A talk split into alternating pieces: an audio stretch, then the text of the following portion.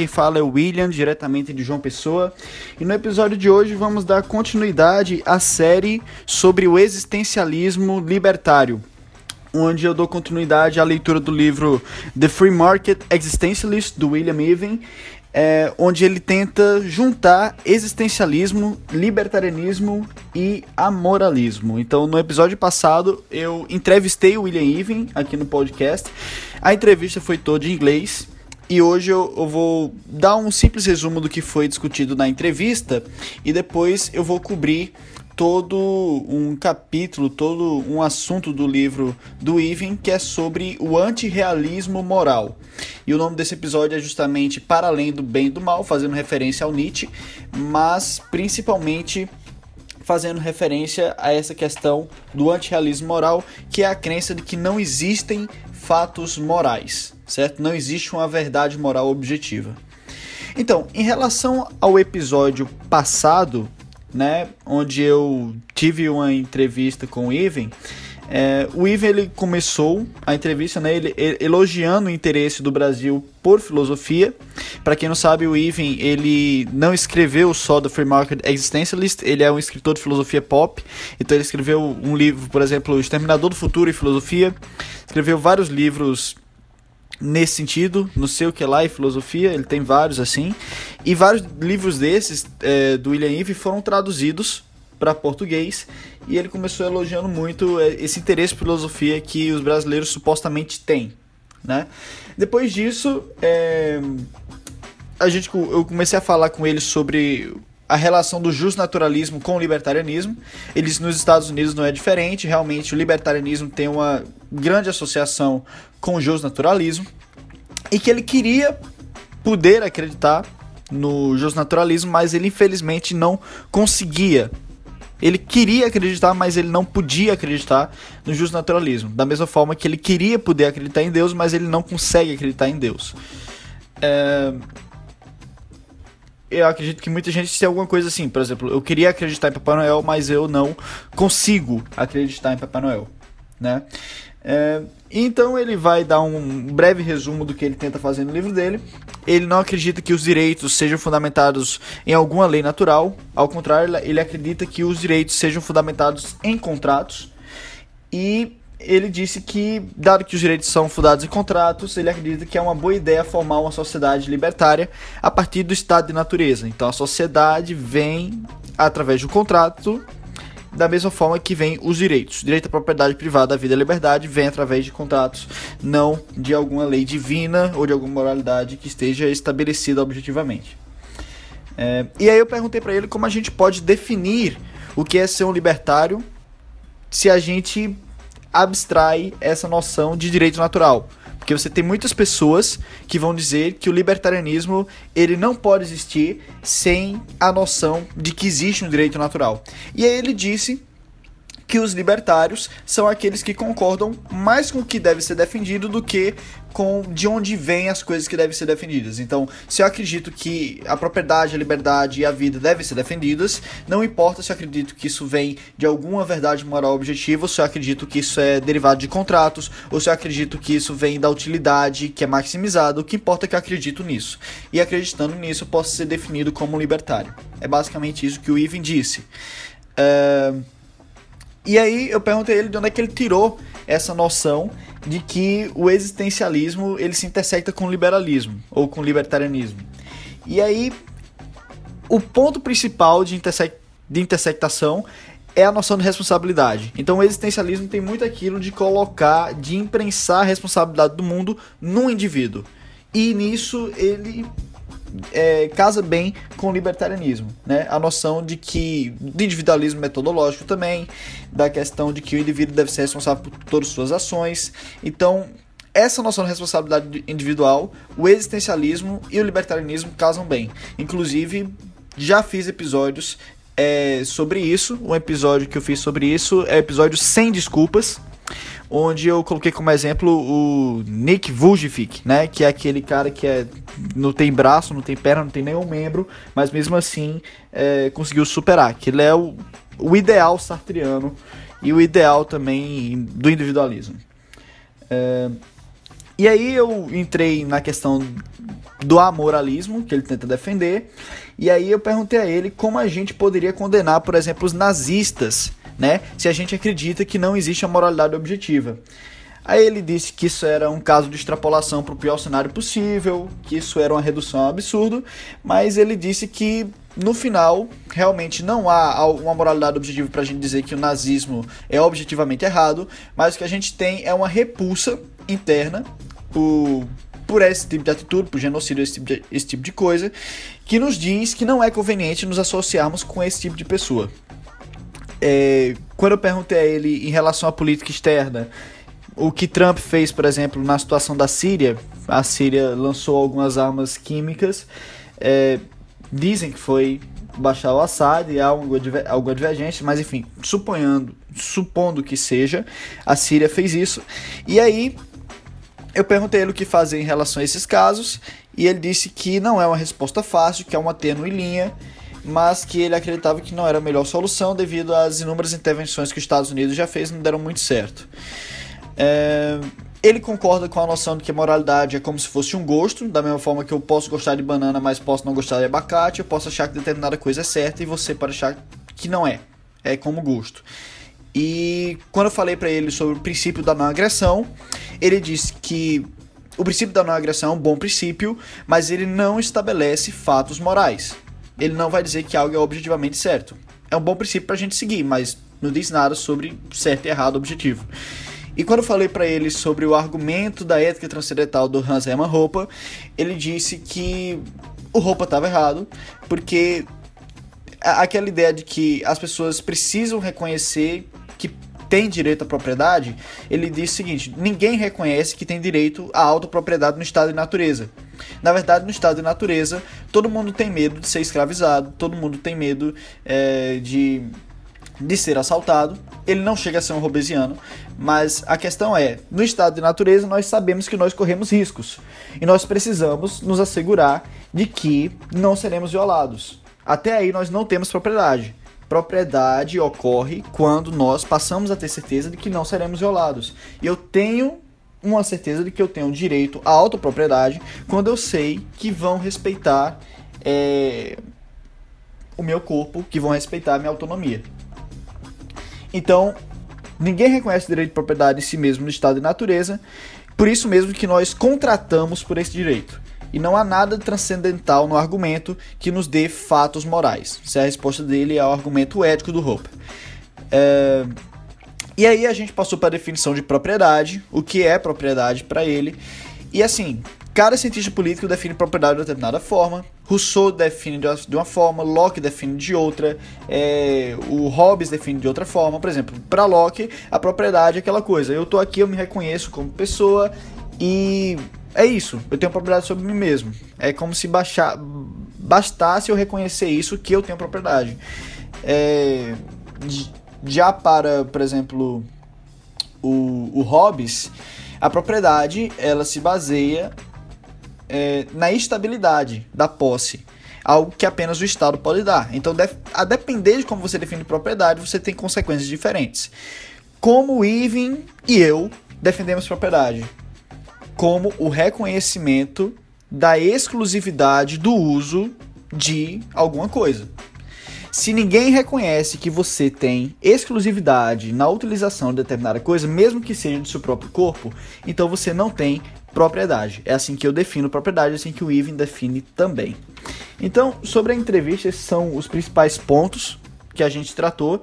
E agora eu vou entrar no livro, de novo, tá? Então a gente vai tratar hoje, como eu falei, sobre o bem e o mal, o que é o antirrealismo moral, o que é realismo moral, o que é não cognitivismo, são termos bem técnicos, mas vamos tratar disso aqui. E se você se interessa por esse assunto, continue aí ouvindo, porque está começando mais um Levercast.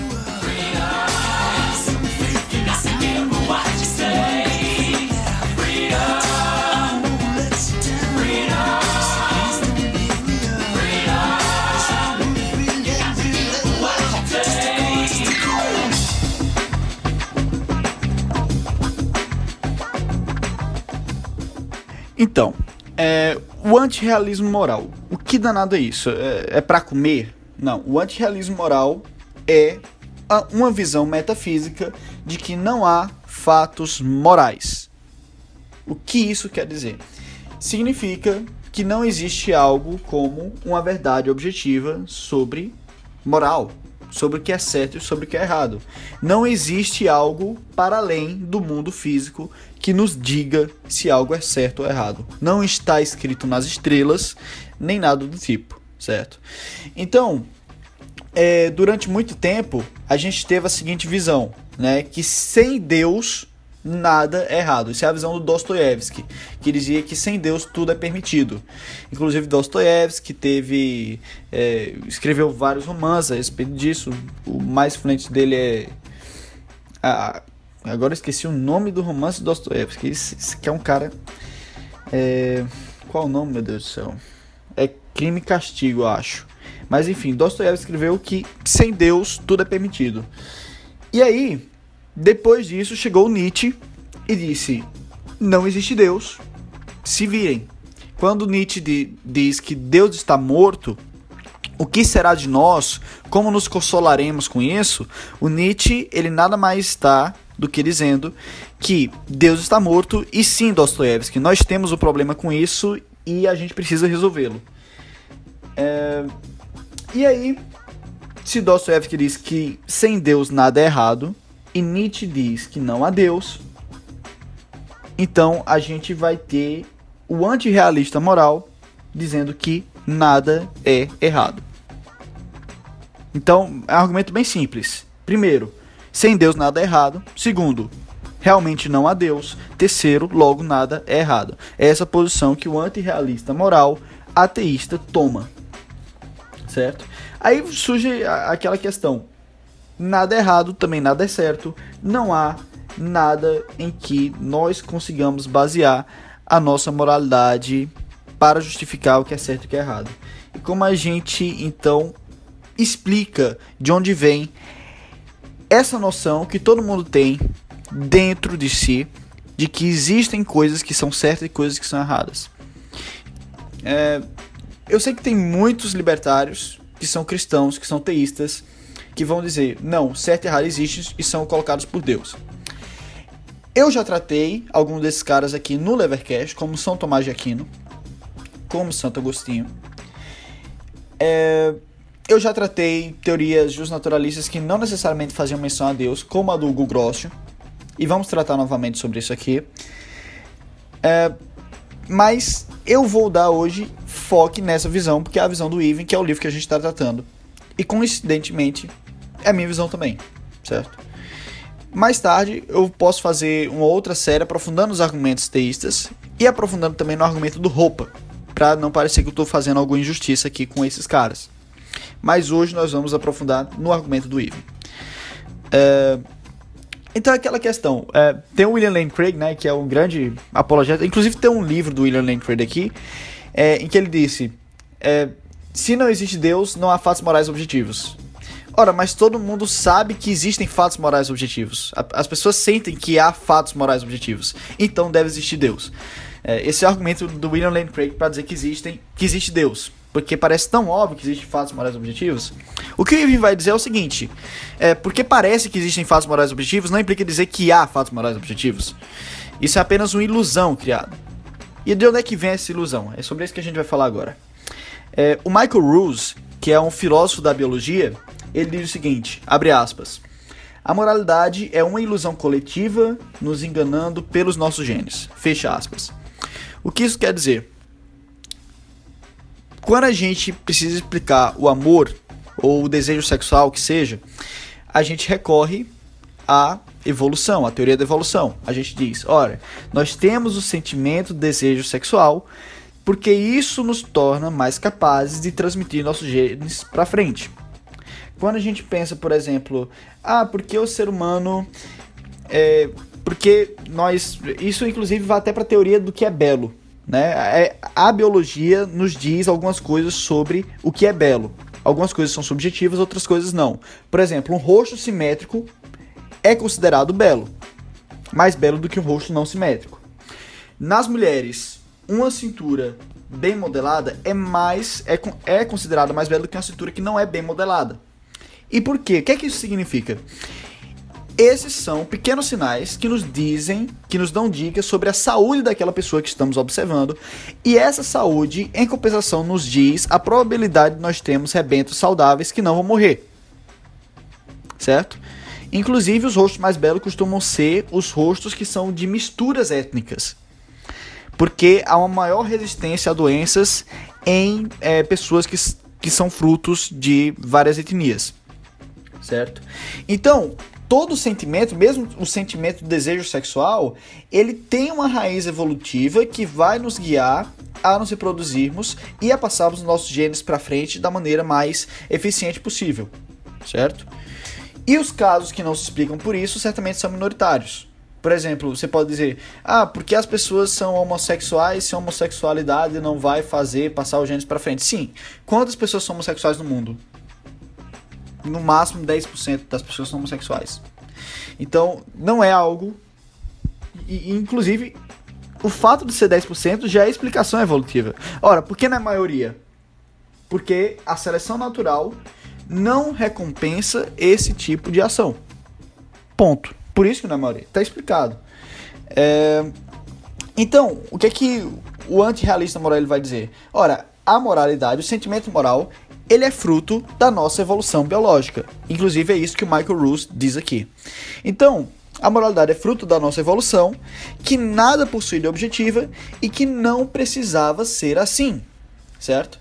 É, então, se você pensa nesses termos, mesmo aquela teoria justnaturalista do Hugo Grossio cai por terra. Porque o que é que o Hugo Grossio dizia? O Hugo dizia, veja bem, existem direitos naturais que surgem, é, na verdade os direitos já existem, e, e, o que são esses direitos naturais? Veja bem, o homem ele tem por natureza um desejo por sociabilidade. E para satisfazer esse desejo, para conseguir viver em sociedade, o homem precisa seguir algumas regras. E, e essas regras são as leis naturais, certo? Esse é o argumento de Grossio. Mas aí que tá. Se você quer partir daí para dizer que essas leis naturais são o certo, o moralmente certo de ser feito, então temos um problema, porque o ser humano ele poderia ter evoluído ao longo da sua história biológica de uma determinada forma que exigisse leis naturais completamente opostas e distintas dessas que estão aí colocadas. Então, como é que você resolve isso? Ou são certas ou não são. Certo? Então, essas leis naturais, mesmo que elas nos guiem para a sociabilidade, elas são frutos de um processo que não é objetivo, que é evolução pela seleção natural. Certo? Então, por exemplo, a viúva negra. Para a viúva negra, a lei natural é o que? Matar o, o marido. Entendeu? Então, não faz muito sentido você argumentar por esses meios. A evolução é um processo biológico que, por vários motivos, por várias questões ambientais, nos condiciona a ser de determinada forma que nós não temos que ser objetivamente. Ponto. Então, por exemplo, não é porque é, socialmente eu, eu ganho mais é, adotando determinada postura, que essa postura é moralmente certa. E aí, é, nós temos também um grande paralelo é, com a questão do ordenamento espontâneo, certo? Que é muito caro aos libertários, que é muito caro aos liberais, mas que eles não assumem isso para a moralidade, eu não sei porquê. É aquela coisa, a linguagem surge espontaneamente, os mercados surgem espontaneamente, é, tudo surge espontaneamente, mas a moralidade não, é dada. A moralidade é dada. Por quê? Eu não sei. É, e aí, o Ivan, ele diz o seguinte, abre aspas, só porque evoluímos para acreditar que algo é verdade moral, não necessariamente significa que esse algo é realmente uma verdade moral. Ou seja, nós evoluímos para sentir que algo é errado e para acreditar que esse sentimento expressa uma verdade. Nós evoluímos, por exemplo, para sentir empatia e evoluímos para acreditar que esse sentimento de empatia expressa uma verdade moral do que é certo. Mas isso não implica dizer que por termos evoluído dessa forma, para acreditar dessa forma, isso não implica dizer que isso no qual acreditamos é realmente verdade, certo? Então, é, você pode perceber o seguinte: há vários padrões morais no mundo, há várias culturas diferentes, com várias moralidades diferentes. E olhando dessa forma, você poderia tentar descartar essa teoria dizendo: veja, temos muitas culturas diferentes, pensando várias coisas diferentes, então a moralidade é algo puramente construção social.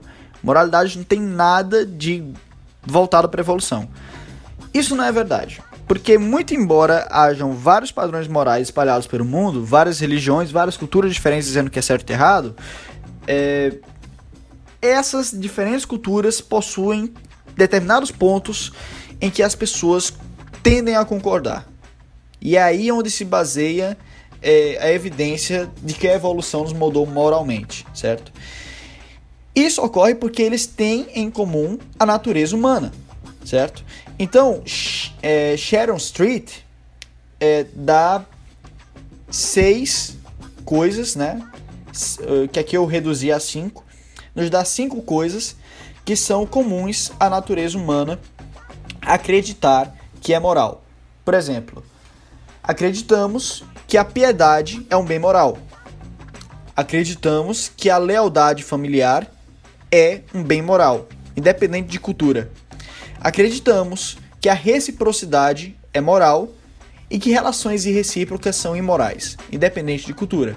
É aquela coisa, se eu te faço um bem e você me faz um mal, eu acredito que isso é errado. Se eu te faço mal e você me faz um mal, eu acredito que estamos kits. Isso é uma verdade independente de cultura. É algo que nós acreditamos. Acreditamos também no geral, que o, atru, que o altruísmo é moral. Se vemos alguém ajudando o outro, nós tendemos a acreditar que isso é moral. E a, é, e e a acreditar que essa pessoa merece alguma recompensa. Acreditar que essa pessoa merece ser aplaudida. E também nós acreditamos que a violência deliberada, sem motivo, contra determinada pessoa, ela é imoral. Isso independente de cultura. Você pode ter uma cultura em que existe uma, uma determinada subcategorias que diga se isso, isso, isso, isso, isso, então é moral você é, fazer violência contra determinada pessoa. Por exemplo, em caso de autodefesa, enfim, no caso de uma lei religiosa. Mas se acontece uma violência que não é justificada por nenhuma norma que esteja subentendida na cultura, as pessoas tendem a achar isso imoral. Isso é um ponto comum a todas as culturas, certo? Então, é, o, o Richard Joyce ele distingue entre conceitos morais e crenças morais, certo? Os conceitos morais são inatos. É essa questão de, por exemplo, de que de que coisas são proibidas, de que é, reciprocidade é boa, de que o altruísmo é bom, de que a violência deliberada e sem motivo é ruim, são conceitos morais que são inatos, nós nascemos com eles. E eles se distinguem das crenças morais específicas. O que são as crenças morais específicas? São aquelas que são geradas no ventre de uma cultura, por religião, por exemplo, ou por tradição, certo? Então, o Iven, a respeito disso, ele diz o seguinte, abre aspas, as culturas têm um papel fundamental modelando e desenvolvendo crenças morais específicas, mas conceitos básicos e um senso de moralidade são frutos da natureza, não da cultura. Ou seja, nós temos, por natureza, uma predisposição a ter julgamentos morais. Como esses julgamentos morais serão moldados e para onde eles serão direcionados é algo que as culturas dirão, certo? Então, você tem algumas exceções, claro, você tem algumas exceções a essas regras. Eu gostaria só de lembrar aqui que o Even, ele define moralidade como um sentimento. Então, o que é moralidade para o Even? É algo que nós sentimos. Por exemplo, sentimento de culpa. O sentimento de culpa é um sentimento moral. E é assim que Even está definindo moralidade. Esse sentimento é a moral.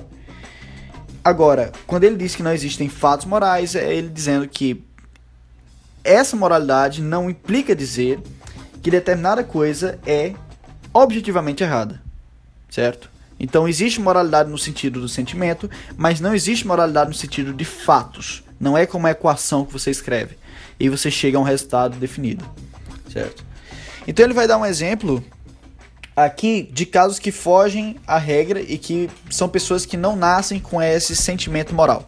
Por exemplo, os psicopatas, né? Os psicopatas, eles podem até entender esses conceitos, eles entendem que as pessoas acham determinadas coisas repugnantes, outras coisas aceitáveis, mas eles não sentem da mesma forma que as pessoas o sentem.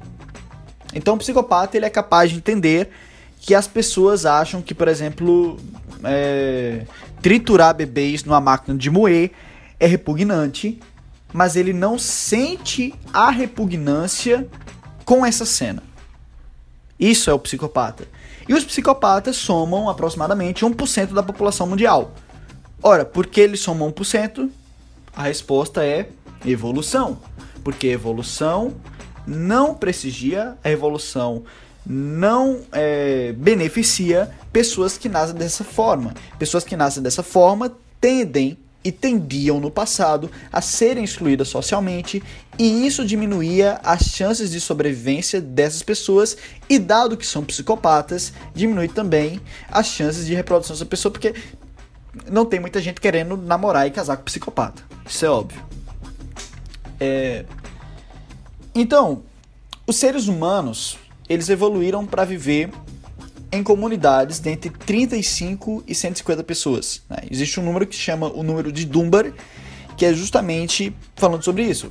Os seres humanos nasceram e são condicionados a viver em um número é, em, em, determinado número de entre determinado número de pessoas, certo? E para viver numa sociedade com esse determinado número de pessoas, entre 35 e 150, né? Nós precisamos seguir algumas normas. Senão a gente não consegue viver em conjunto, certo? É aquela coisa. Se eu vou viver entre 35 e 150 pessoas, como é que eu posso viver nessa sociedade se eu não respeito o filho dos outros? E se os outros não respeitam os meus filhos? Ou se eu não respeito os outros e os outros não respeitam a mim? Certo? Então eu tenho aí um problema. Se eu não respeito os outros, não respeitam a mim, eu não posso viver em sociedade. E aí a gente volta pro argumento do Grossian, né? Mas ao mesmo tempo, isso é condicionado por nossa evolução, certo? Os seres humanos é que, é que tendem a viver em grupos de 35 a 150 pessoas. Um tardígrado ou uma formiga é, tendem a viver em populações diferentes. Da mesma forma que uma é, um urso polar, até uma é, viúva negra, tendo a viver em populações diferentes, certo? Então, para cada animal há uma coisa diferente. E não há nada objetivo, nem nesse fato de que precisamos seguir normas específicas para estarmos em sociedade. Então, é, os seres humanos, eles distinguem dois tipos de julgamentos. Existe o julgamento estético e o julgamento moral. Julgamento estético é, por exemplo, quando eu gosto de uma, de uma determinada banda que você não gosta, e aí eu digo, eu gosto de. É, por exemplo, eu, eu adoro Engenheiros do Havaí, certo? Mas tem pessoas que não gostam. Por exemplo, o Luciano Rocha, que iniciou esse podcast comigo lá atrás, ele odeia Engenheiros do Havaí. Eu digo, eu gosto, Luciano diz, eu não gosto, e pronto, cada um segue sua vida. Cada um segue sua vida. Agora, se eu pegar e disser assim, eu acho moral que os judeus sejam genocidados.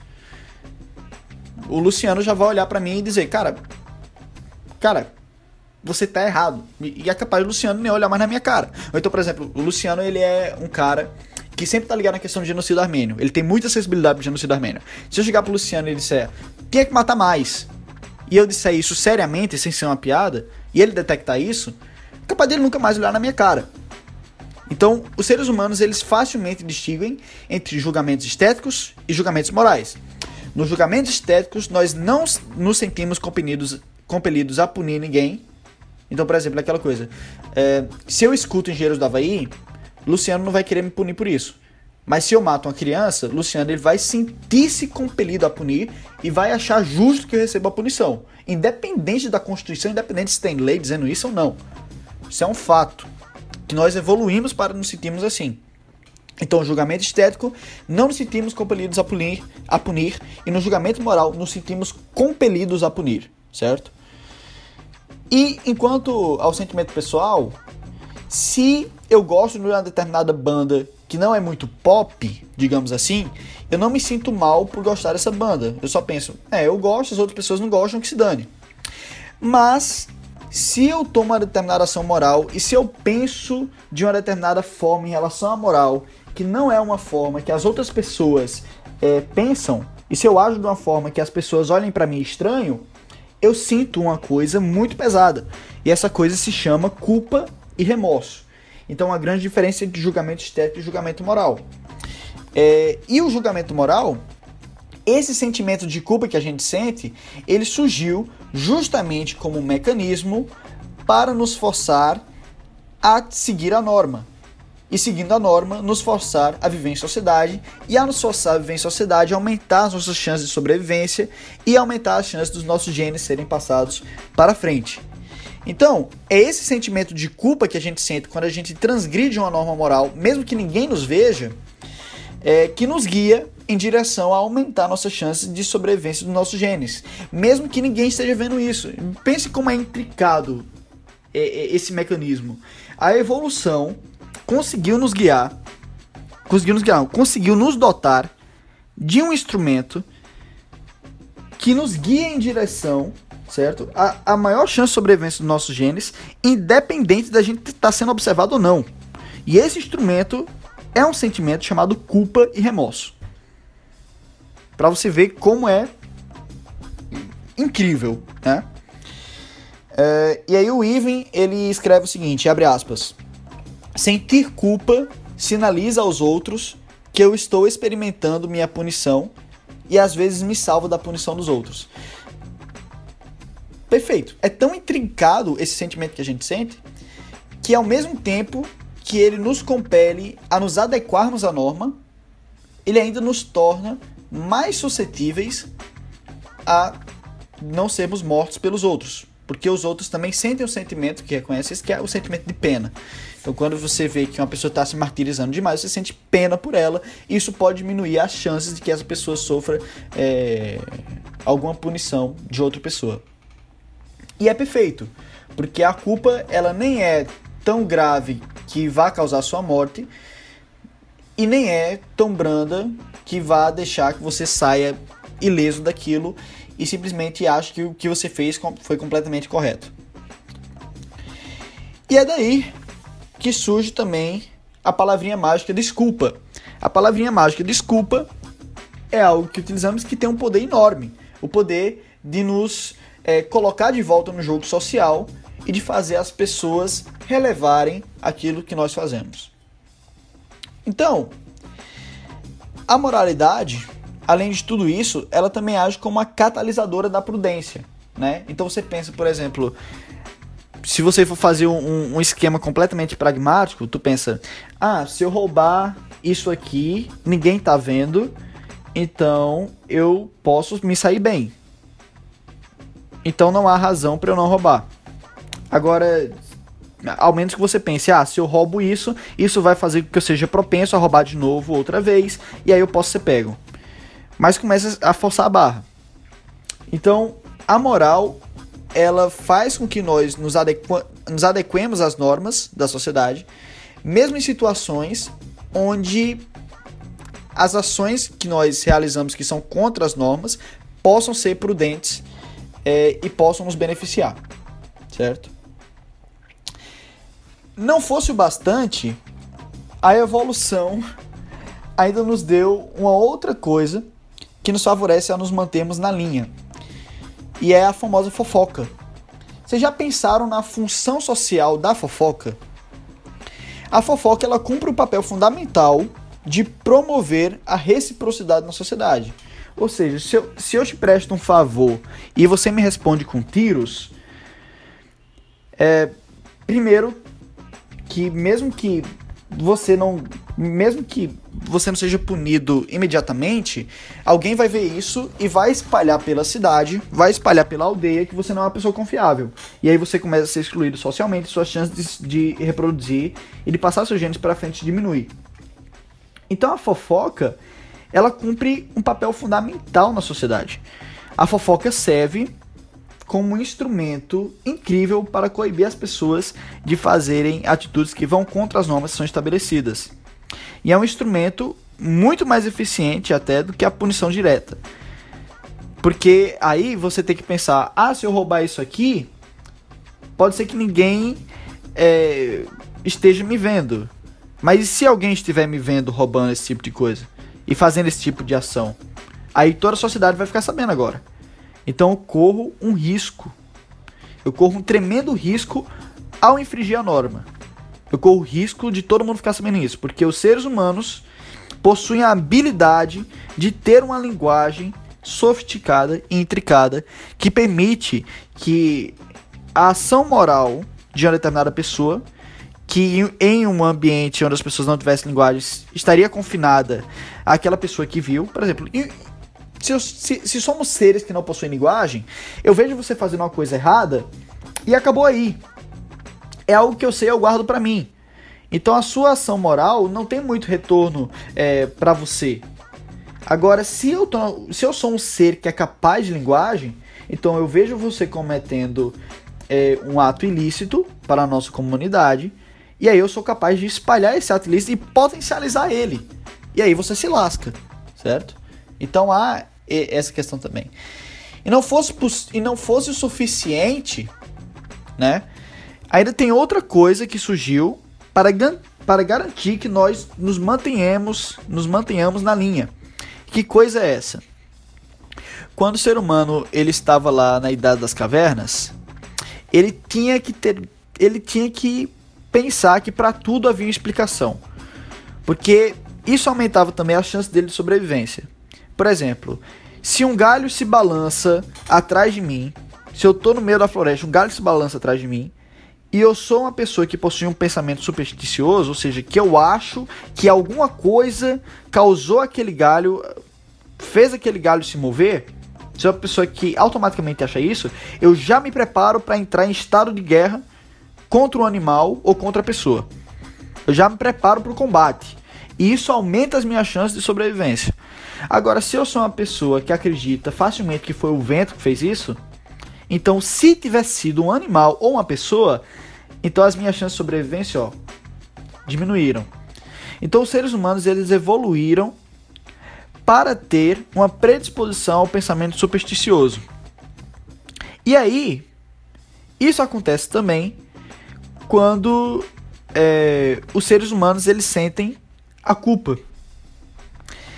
Então, os seres humanos eles passaram a associar os sentimentos morais de culpa, de culpa e de remorso à ideia de um Deus.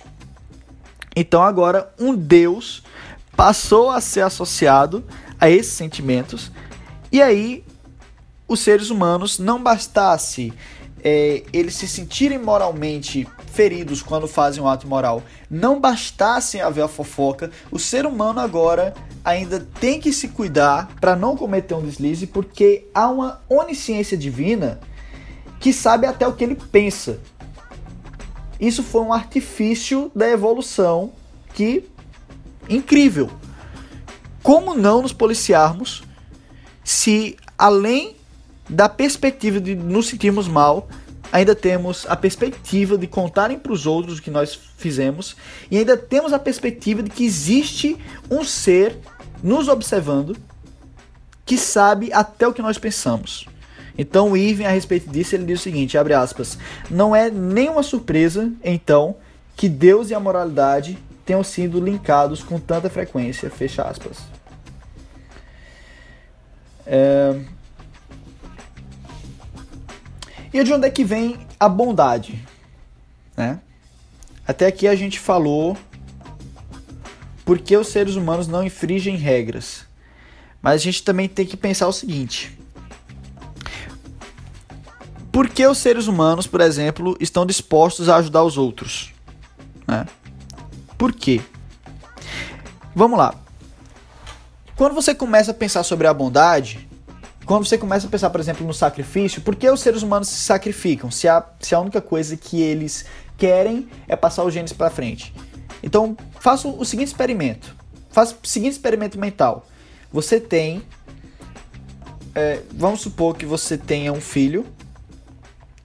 E aí tá o seu filho e um desconhecido. E ambos estão prestes a morrer. Quem você salva? A resposta óbvia é que você salva o seu filho. Mas por que óbvia? Por que você deveria salvar o seu filho? Esse sentimento de maior proximidade que você tem pelos seus recebentos e pela sua família é um sentimento que foi colocado pela evolução. E por que você está disposto a, a levar um tiro por um filho ou a levar um tiro por um irmão, mas não está disposto a levar um tiro por um, por um primo de quinto, de sexto grau? Por quê? Ora, porque aqueles que são mais próximos de ti no ramo familiar, na árvore genealógica, eles compartilham mais dos seus genes. Ora, que conveniente, que conveniente que nos sintamos muito mais dispostos a levar um tiro por aqueles que nos são próximos do que a levar um tiro por aqueles que nos são distantes. É mais um sentimento que nos foi colocado pela evolução, pela seleção natural, que favorecem ao máximo o espalhamento dos nossos genes. Certo? Ora, e aqueles que não acham assim? Aqueles que levariam um tiro até por um desconhecido. Certo? Esses levam um tiro por um desconhecido, e aí esse gene que leva a esse sentimento, que leva a esse comportamento excessivamente altruísta, não é replicado. E não sendo replicado, menos pessoas nascem que pensam como ele. E aí, sinto muito, você saiu do jogo da evolução. É, os seres humanos eles também evoluíram para realizar é, ações que são mutuamente benéficas a eles e, aos, e às outras pessoas, porque isso maximiza as suas chances de sobrevivência. Principalmente, por exemplo, se você imagina na antiguidade que você tinha que caçar e aí você tinha que associar com mais umas cinco pessoas para matar um javali. Então, desse tipo de, de cenário, você acaba sabendo que você precisa cooperar com outras pessoas para você sobreviver e temos esse sentimento de ajudar as pessoas. E também nós temos aquela coisa de que em uma sociedade primitiva e tendo também em relação à fofoca, que a fofoca pode servir para o bem tanto quanto pode servir para o mal, é, nós sabemos que se nós ajudamos as pessoas, isso se espalha pela comunidade também, as pessoas vão saber que nós ajudamos os outros e também, se nós ajudamos os outros, isso também passa uma mensagem de que, de que nós temos poder, certo? Ou seja, se nós é, impedimos uma pessoa de ser morta, isso sinaliza para as pessoas de que nós temos poder, de que nós é, somos bons, de que é bom estar do nosso lado, porque nós certamente vamos garantir mais a sobrevivência dessas pessoas. Isso nos ajuda até a conseguir parceiros sexuais, certo? E é daí que vem a bondade. Não é, não está escrito nas estrelas, nem é uma tábua que foi é, dada por Moisés em cima do topo da montanha que nos deu isso. É simplesmente busca pela por passar os nossos genes para frente que nos dá esse tipo de sentimento, que nos dá esse tipo de vontade de cooperar com a sociedade. Beleza. Agora, os seres humanos eles têm intricado em si a noção de que o bem e o certo existem objetivamente. Tem intricado. Você perguntar a pessoa, vem cá, é, é, é certo ou é errado é, matar crianças indefesas que estão querendo tomar um sorvete? As pessoas vão dizer, é errado. Aí você vai dizer, tá, mas isso é só uma questão de opinião ou é objetivamente errado? As pessoas vão dizer, é objetivamente errado. Você é louco? Como é que você pode dizer que não é objetivamente errado matar a criancinha? Então, nós acreditamos que é óbvio que existem verdades morais objetivas. Agora, por que nós acreditamos? Porque acreditar nisso, acreditar que existem verdades morais objetivas, dá um grande turbo, dá um grande nitro, assim, multiplica por mil a nossa vontade de cooperar com a norma estabelecida na sociedade e garante muito mais a nossa sobrevivência. Se a gente acredita que existem fatos morais objetivos, é muito mais provável que nós nos adequemos às normas da sociedade do que nós não. do que do que o contrário. É muito mais fácil. E é por isso que nós criamos isso. Então você tem vários exemplos de que isso acontece não só com a moralidade. Por exemplo, tem muitas tribos que acreditam que existem plantas mágicas. E muitas pessoas acreditam que tem plantas mágicas por suas propriedades medicinais. Ora, a planta possui poderes mágicos? Não, a planta não possui poderes mágicos. Mas a planta possui propriedades medicinais. E nesse sentido, acreditar que a planta possui poderes mágicos, acreditar que a planta está relacionada a alguma divindade superior, que é a manifestação, enfim. Essa crença, por ela fazer com que você se torne mais apto a experimentar aquela planta, ela acaba tendo um valor de sobrevivência. Ora, se você tem uma crença que faz com que você é, tome plantas medicinais toda vez que você está doente, isso contribui ou não contribui para sua sobrevivência? Contribui. Se contribui, então essa crença contribui para sua sobrevivência. E se essa crença tem origem genética, então passando esses genes para frente, você vai gerar uma sociedade com o tempo, ao longo de milhares de anos, você vai gerar seres humanos que são aptos a acreditar em coisas mágicas, e mesmo que essas coisas mágicas não existam, elas são úteis para eles. Certo? E da mesma forma, moralidade. Fatos morais objetivos existem? Não, não existem. Isso nos ajuda a sobreviver? Ajuda. Então tá explicado. Abre aspas. A nossa moralidade interna não é verdadeira, certa ou correta, nem nada do tipo. A natureza apenas nos seduziu a pensar que ela é certa. Ela fez isso porque isso tornou a moralidade interna. É... Perdão. Ela fez isso porque isso fez a moralidade interna funcionar melhor. Nossa crença em sua verdade aumenta nossa aptidão genética individual. Fecha aspas. Isso é o Even. Então, é, a moral ela não é um sentido, a moral como sentimento, no caso, ela não é um sentido que sonda a realidade como os nossos olhos veem o mundo. Não é porque nós temos esse sentimento de culpa que nós estamos conseguindo visualizar o que é moralmente errado. Como os nossos olhos, por nós os termos, conseguem visualizar o que existe é, no mundo em termos de cores, em termos de consistência, não. Certo? São coisas completamente diferentes. A moralidade ela é um link adaptativo e não um instrumento para sondar o mundo, certo? É, abre aspas aqui para o Ivan de novo. É certamente verdade que, fora os psicopatas, virtualmente todos os seres humanos irão achar a tortura de crianças por diversão absurda. Mas esse sentimento não torna verdade que a ação é moralmente errada. O sentimento não é prova de um fato moral objetivo. Ele é simplesmente uma evidência de uma reação evoluída de forte desaprovação. Fecha aspas. Então é aquela coisa, você pode perguntar: "Ah, como é que você pode dizer que os nazistas não são objetivamente errados?" Eles não são objetivamente errados, certo? O que eu posso dizer sobre os nazistas é que eu os acho repugnantes e que eu os acho muito, muito, muito FDPs. E que eu acho e que eu desaprovo completamente suas atitudes. Esse sentimento de desaprovação, esse sentimento de nojo, esse sentimento de ojeriza, entretanto, não implica na existência de fatos morais objetivos. E é isso que o Ivan está dizendo aqui. Então, ele faz uma outra analogia, é, que é a analogia, por exemplo, do cheiro né? Então você pode dizer, por exemplo, os seres humanos, eles acham o cheiro do cocô de cachorro muito fedido. Mas isso não implica dizer que o cheiro do cocô do cachorro é objetivamente fedido. Ora, é só nós. É, é, basta que nós tivéssemos evoluído biologicamente de uma determinada, de outra forma, que nós não acharíamos esse cheiro fedido. Da mesma forma que os cachorros não acham. O cachorro passa na rua, começa a cheirar o cocô. Certamente ele não acha o cheiro do cocô fedido. Nós achamos por quê? Porque nós evoluímos para achar dessa forma. Porque nós evoluímos para que o nosso olfato, ao sentir o cheiro do cocô, achasse ele fedido. Porque, certamente, isso pode significar que nós não temos sistema imunológico, é que seja compatível com as doenças que podem vir do cocô do cachorro. Implica alguma coisa para nossa sobrevivência isso. Outro exemplo.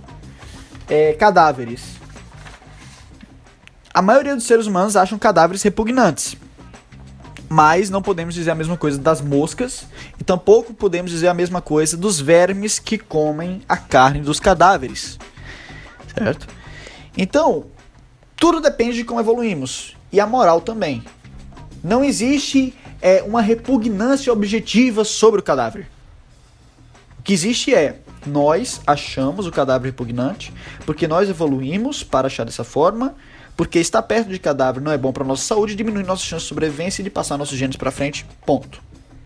Diminui as chances de sobrevivência e passar os genes para frente do verme? Não, aumenta. Então por isso que o germe não acha repugnante cadáver. É...